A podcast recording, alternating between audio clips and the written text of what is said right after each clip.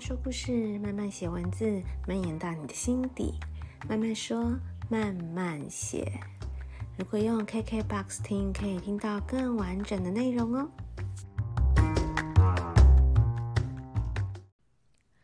嗨嗨，大家这周过得好吗？这一集我归类到日文小学堂，可是并不是要跟大家。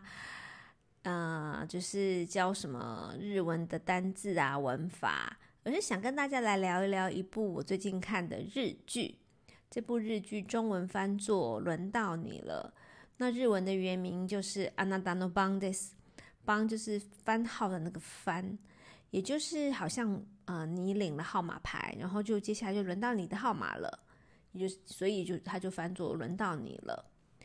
那等一下我们再来聊它的内容。先来聊聊我为什么会想要看这一部哦。其实像我， 呃，去日日本读书，然后也学日文，嗯，之前的工作也都跟日日本相关，所以我的确是比较喜欢日本，比较亲日的。呃，跟现在一般来说很流行的，大家比较喜欢韩国的流行文化比起来，我其实对于韩国的接受是比较慢的，也比较少的。大概是这两三年我才开始看韩剧，嗯，前几年我算是不只是说接受的慢，我其实是算是有点排斥的啦。但是当然这两三年开始看韩剧之后，就觉得哦，其实真的也蛮多拍的蛮好的。嗯，我应该是从孔刘 开始接受，因为我其实真的不没有很喜欢韩国的偶像的那种。呃，虽然我知道日本之前以前日本是先开始流行那种。花美男的偶像，可是到了韩国之后，我觉得整个就变得一个太白皙，太就是反正不是我喜欢的，所以我一直不太喜欢韩国的那种呃偶像啊，因为我觉得他们都长得很像，男生女生都是都很漂亮，但都我我都看不出他们谁谁是谁，所以我都分不出来，一直到现在我还是，其实大家在讲一些韩国的，哦天哪，我真是是一个好老的。状态 就是大家讲到韩国有名的人，我根本都不知道他们是谁。然后我是从孔刘开始，因为觉得孔刘是嗯我欣赏的是大叔，可是是有味道大叔。那说好吧，那就来看他演的，应该是从他演的鬼怪开始，我才开始接受。还有什么尸速列车才开始接受，开始看韩剧。那我看的其实是相对来说算少的，然后。以前都一直是看日剧，但真的最近真的没有什么好的日剧。嗯，是之前去年大概就是那个大豆田永久子与三个前夫那一部让我很惊艳，但然后我就就都没有再看日剧了。然后有一天是呃在看那个很有名的那个 YouTuber 那个老高跟小莫，他们好像在讲某一个是讲。一个案件吧，因为他们有的时候会聊一些凶杀案啊，或是凶宅的故事，好像就讲到了说有某一某一间房子，然后发生的事情很像，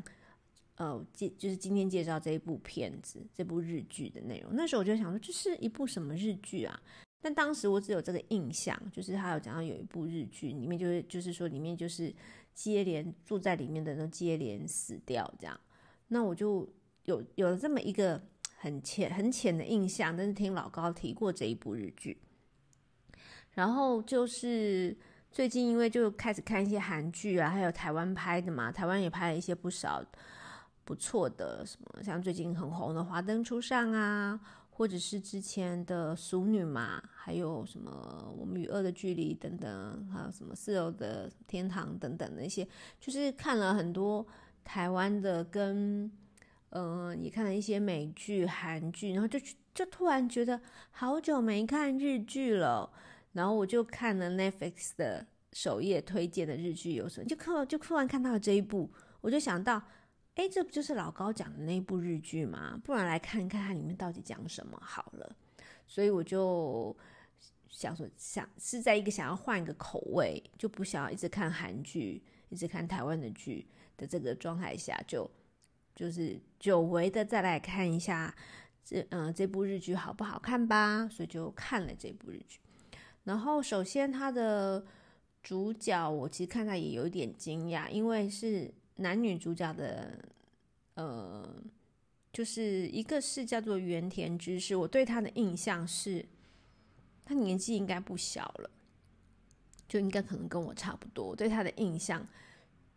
是，我对他印象其实没有很深，但我对他印象最深刻的是，我曾经听过他唱过一首歌，那首歌我非常喜欢。嗯、有一种百老汇或是一种爵士的那种感觉。但那个那首歌的 MV，我到现在都还有印象。那我就想说，诶，她不是那个很多很多年前我很欣赏的唱过那首歌的那个女生吗？因为我对她其他的演出比较没有那么有印象。然后男主角是田中圭，田中圭就是。呃，以前都是在演些小配角啊，后来就是前两年就开始演那种，呃，就是有一部叫《大叔的爱》，很很很很妙的一一个算 BL 剧嘛，就红起来了。然后他们两个就是，你就觉得，年龄上应该是有所差距的，那他们居然演一对夫妻。那一开始的设定我就觉得有点好奇，但是后来原田知世，我才仔细去查他的年龄，才发现，我以为他跟我年纪差不多大，我觉得这样就已经很老了。以以就是演偶像剧来说，这年纪已经很大，结果不止诶，他年纪是更大的，他年纪他已经五十几了。哇，那真的是冻龄诶，她看起来状态还是很不错的。当然，你看出她当然不是年轻的少女了，但是我万万没有想到她有五十几岁。然后她跟田中圭在这里面的搭配呢，就是她当然里面也是设定他们是姐弟恋啦，但是我万万没有想到，其实他们是差的更多，岁数实际上是差更多的。然后这一步呢，为什么叫轮到你了？原因它的主要的故事的主轴就是，嗯，就是在一个社区的管委会吧，是管委会吧，就是居民的那个委员会里面。那某一次开会的时候，大家意外的就。算有点吵架的情况下，然后就就可能意气用事，就说，嗯，不然我们来玩游戏啊，我们不要再玩像狼人杀什么那类的游戏了，我们来玩一个游戏，就是，嗯、写下，就是匿名写下，你有没有一个就是你想要杀死的人，就是如果可以的话，就是不会受任何法律制裁的话，你有没有一个你想杀死的人？如果有，你把它写下来。那当然就是你就是写下写在张白纸上，然后就折起来放到箱子里，所以没有人知道是谁写这个人的，所以你就可以放心的写。所以看到这里的话，你心里有这个人吗？我现在问的是正在听这个 podcast 的听众朋友们，你心里有没有一个真的非常讨厌或非常恨？嗯，本来可能我。我现在这样讲，我就我突然觉得，难道是真的要很讨厌或很恨吗？你想要杀死那个人，有没有可能是你是想要帮他解脱，或者是我不知道。总之就是有没有这样一个人，不论你是出于什么情绪，有没有这样一个，你杀死他，你不用负任何法律责任。嗯，大家可以想，我觉得这我觉得这一部日剧有趣的点在这里。真的有这个人吗？或者是你心里有这个人，可是你会愿意把它写下来吗？因为呢，这个这一部这一部日剧里面有趣就是它里面要告诉大家的是，为什么他们玩了一个这个这个游戏？因为我们说，如果呢，我去，比如说你你心里有一个想要杀的人啊，比如说这个人叫就叫呃小熊小熊 A。小熊 A 呢，然后呢，小熊 A 跟我的关系，呃，身边的人都会知道他跟我什么关系。可能他是我的同事，可能是他是我的家人，或可能他是我的上司，或者可能他是我的同学等等的。他跟我一定有什么关系，所以我才会想要杀了他。然后，嗯、如果是。他的他的死亡是我造成的，我很容易就会被查到。可是如果是一个跟他毫无关联的人去杀了他，就不容易被查到。所以呢，这个这一部日剧里面最主要就是他们玩的这个游戏，是他们去抽签。所以呢，抽到了我抽到那张纸，我就去杀那个人。那个人可能跟我一点关系都没有，所以我就我就去杀了那个人。那我杀了那个人之后，我等于就是帮写写下这个这个完成他心中的算是心愿吧。那啊，假比如说，假设真的有一个人帮我杀了小熊 A，那就那接下来就轮到我喽，我就必须要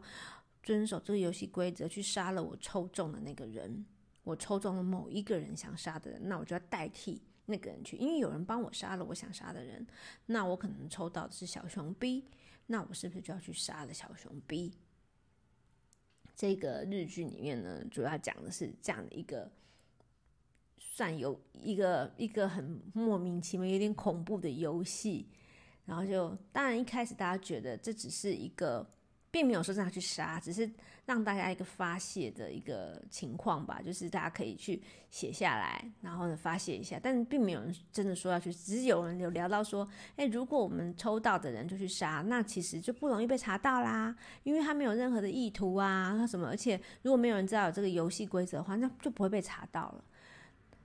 但是大家都听完都说都，当然听完了这一个讨论之后，大家都会有一种觉得，哎呀，这是太可怕，就是乱讲话，没有，我们没有真的要杀人啊什么，就这个会议就结束了。但万万没有想到，就真的，嗯、就有一个人就死了。于是大家就开始觉得，哈，这个游戏开始了吗？这就是这这一部日剧的一开始的。然后当然这部我觉得它有两季啦。我觉得到了第二季的时候，就有一点点不同的感觉，就到第二季有一点像是，嗯，我觉得风格第二季就非常有点在办案的感觉，在查案子。因为到第一季结束的时候，并不知道凶手是谁。但我个人的感觉呢，我其实比较喜欢第一季的节奏跟他的处理这个剧情的方式。到了第二季，我觉得看得很累，就是有一种一直在很，就是很像侦探案、侦探办案的那个那种感觉。虽然当然这一部的剧情设定本来既然是杀人，就一定会去破案，想要找到凶手嘛。可是我会觉得第一季让我有一种，他更，就算我不知道凶手是谁，我觉得好像也还好，他。比较带出了很多人就是在面对这个游戏的心理的状态，嗯、例如，嗯、你真的很想杀掉他的人，然后呢，他真的被杀了，于是你就开始在想，你是不是真的那么想要置他于死地，或是你真的很开心他终于被杀了？那接下来就轮到你要不要去。呃，所谓的遵守这个游戏规则去杀这个人，那当然，呃，大部分呢，那这个剧里面有演，大部分人就是不可能，因为没有那么容易去杀一个人嘛。那可能很多人会自己就是自我催眠说，不可能，不可能，这可能是刚好的，一定不是这个游戏开始。于是就有人会开始受到呃威胁，就是说，哎。轮到你了啊！你怎么不赶快去遵守游戏规则？游戏规则要确实遵守，所以我帮你杀了人，那难道你不应该杀你手中拿到的那那张纸条里面那个人吗？就会有人一直被这样子逼迫，所以到这里之后就会觉得，当有一个根本就没有冥冥之中，呃，好像在威胁你，可是他根本是没有任何法律或什么的，但是他就告诉你，轮到你了，轮到你了。你就会去做吗？你就会因此去杀了人吗？那更有趣的是，嗯、在一一揭开，因为开始大家就会讨论嘛，大家就很紧张，可能就会开始讨论自己自己抽到什么东西，那会看到有人，嗯、呃，根本就没有写下他想杀的人，或是写的就是一个八竿子打不着的人，什么织田信长啊那种历史人物啊，于是有人就开始反思。为什么我当时真的写下了这个实际在我身边的这个人，而别人根本没有写写下来，而我却真真实实的在那个当下写下了我希望这个人去死，我希望杀死这个人。所以这个心理状态，这个这个故事的编排，我觉得在第一季我我觉得比较有趣，跟第一季我觉得比较好看的。部分是这样子，好，我们在这里先休息一下。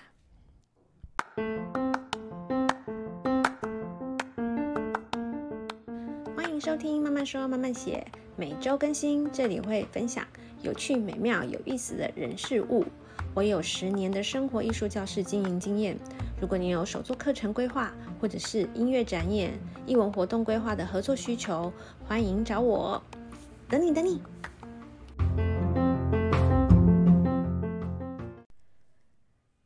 休息之前，我们聊到就是这部日剧的呃主轴的剧情，就是有一个匿名杀人游戏嘛。那其实它后来渐渐发展到就是。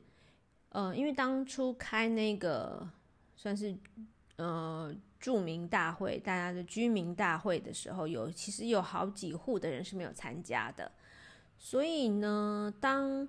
陆续有凶杀案发生，然后这个游戏又曝光了之后，那当然大家就会绕着这些有参加游戏的人去去看嘛，就说你是不是就是下一个是不是你呀、然后，嗯，你是，或者是如果有人死掉，说是不是你抽到的啊？就大家就会一直绕着这个游戏看。可是接着就发现，嗯，有一些好像跟他们分析的这个案情的逻辑就有点不一样了。那不知道是他们没有找到真正的凶手呢，还是其实还有一个可能性，就是可能有人在这个时候，有可能是本来就有参加游戏的人。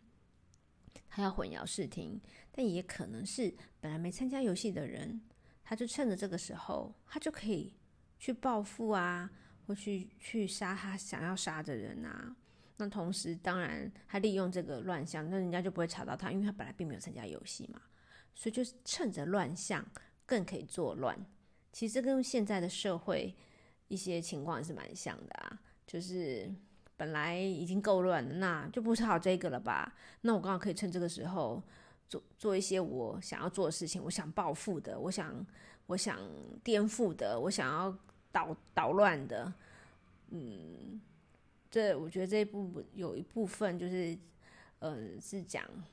你真的想要杀人嘛？有一部分也是，就是有的人就趁着发现，反正都发生凶杀案啦，而且现在都查不到啊。那那尤其我根本没有参加这个游戏，我下去杀的人更不会查的查到我，这部分也是蛮蛮妙的这个设定。然后我我这一集呢会介绍这一部日剧，主要也是因为我觉得日剧哦这几年虽然就真的没有什么没有什么好看的，但是我觉得它就像是一个资优生，他在很多年前跑得很前面，嗯、日剧从很久以前，我觉得以前就很喜欢看日剧，原因是他们题材非常多元，嗯、从什么医生的啊、律师的啊、上班族啊、搞笑的啊，甚至像还有一些，比如说像前一阵流行的鱿鱼鱿鱼游戏，韩剧那个鱿鱼游游戏，其实在。日本的日剧里就有好几部是类似的。你看过《鱿鱼游戏》？如果你看过这些日剧，你就会有一种觉得似曾相识的感觉。在看韩韩剧的时候，就觉得哎，这不是哪一部哪一部里面的剧情吗？就就会觉得它很相似。所以其实日剧在题材的多元性，我觉得他们是跑在很前面的。只是他们最近都有一种没有继续进步的感觉。然后韩剧啊，台湾的台剧也一样都。呃，越来越好，现在都可以拍出很很有质感的。例如台湾的比较多，最近几年比较多会以本土的题材嘛，不论是跟土地或跟文化，尤其很多还像呃，最近有几部都是会从呃，比如说原住民啊、客家啊这种更更贴近贴近本土化的这个题材。还有像韩剧，其实也也是有很多跟青春啊、跟爱啊，不见得就是男女之爱的那种，就是其实有蛮多很很很棒的题材。可是我还是觉得日剧有它它一个很不一样的风格存在啦。所以呃，今天推荐这一部呢，只是呃怎么讲，有点像是如果你已经看腻了。看腻了这个目前韩剧啊、台剧啊、美剧啊，那我觉得或许可以想要换个口味的话，可以试试看这一部。但我觉得他呢，你真的说他表现得很好，我觉得也未必。如果是十分，这一部我可能就会给他六七分，就是换个口味可以啦。然后同时我也会觉得说，可以思考一下，嗯，比如说如果你曾经被伤害的很深，然后因为我自己在看这部的时候，我有想过，因为我我我有想过说。我在很低潮的时候，受很很深的伤的时候，我真的会想要，呃，置那个伤害我的人于死地吗？是我真的不会这么做，还是我被伤的不够深？我会去想这个问题，所以我也想要让大家问问自己，因为每个人的经历不一样，可能有的人真的被。霸凌，被很深很深很深的伤害，那如果可以，你只要写下他的名字，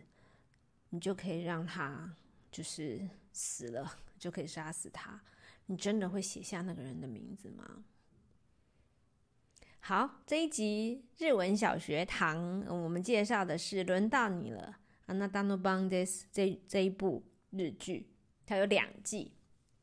然后我就介绍到这边啦。那最后一样来点一首歌，呃，要用 KKBOX 的平台，还有 KKBOX 的会员听才能够完整听到我后面点播的歌曲哦。那当然没有没有 KKBOX 会员没关系，就直接跳到我们的片尾。那我一样会把这首歌的资讯写在资讯栏里面。那我来点一首， 呃，Ocean。应该是你欧炫这样念吧，无限也是一样，是那个新生代的音乐音乐人哦。这首歌呢，它的歌名叫做《我们只在地球住几晚》，有没有觉得感觉也跟我们前面讲的，就是 生生死死 有一点相关？那没什么好在意的嘛，我们也不过就在地球住几晚罢了。好，那这一集的慢慢说慢慢写就到这边，那我们下一集见喽，拜拜。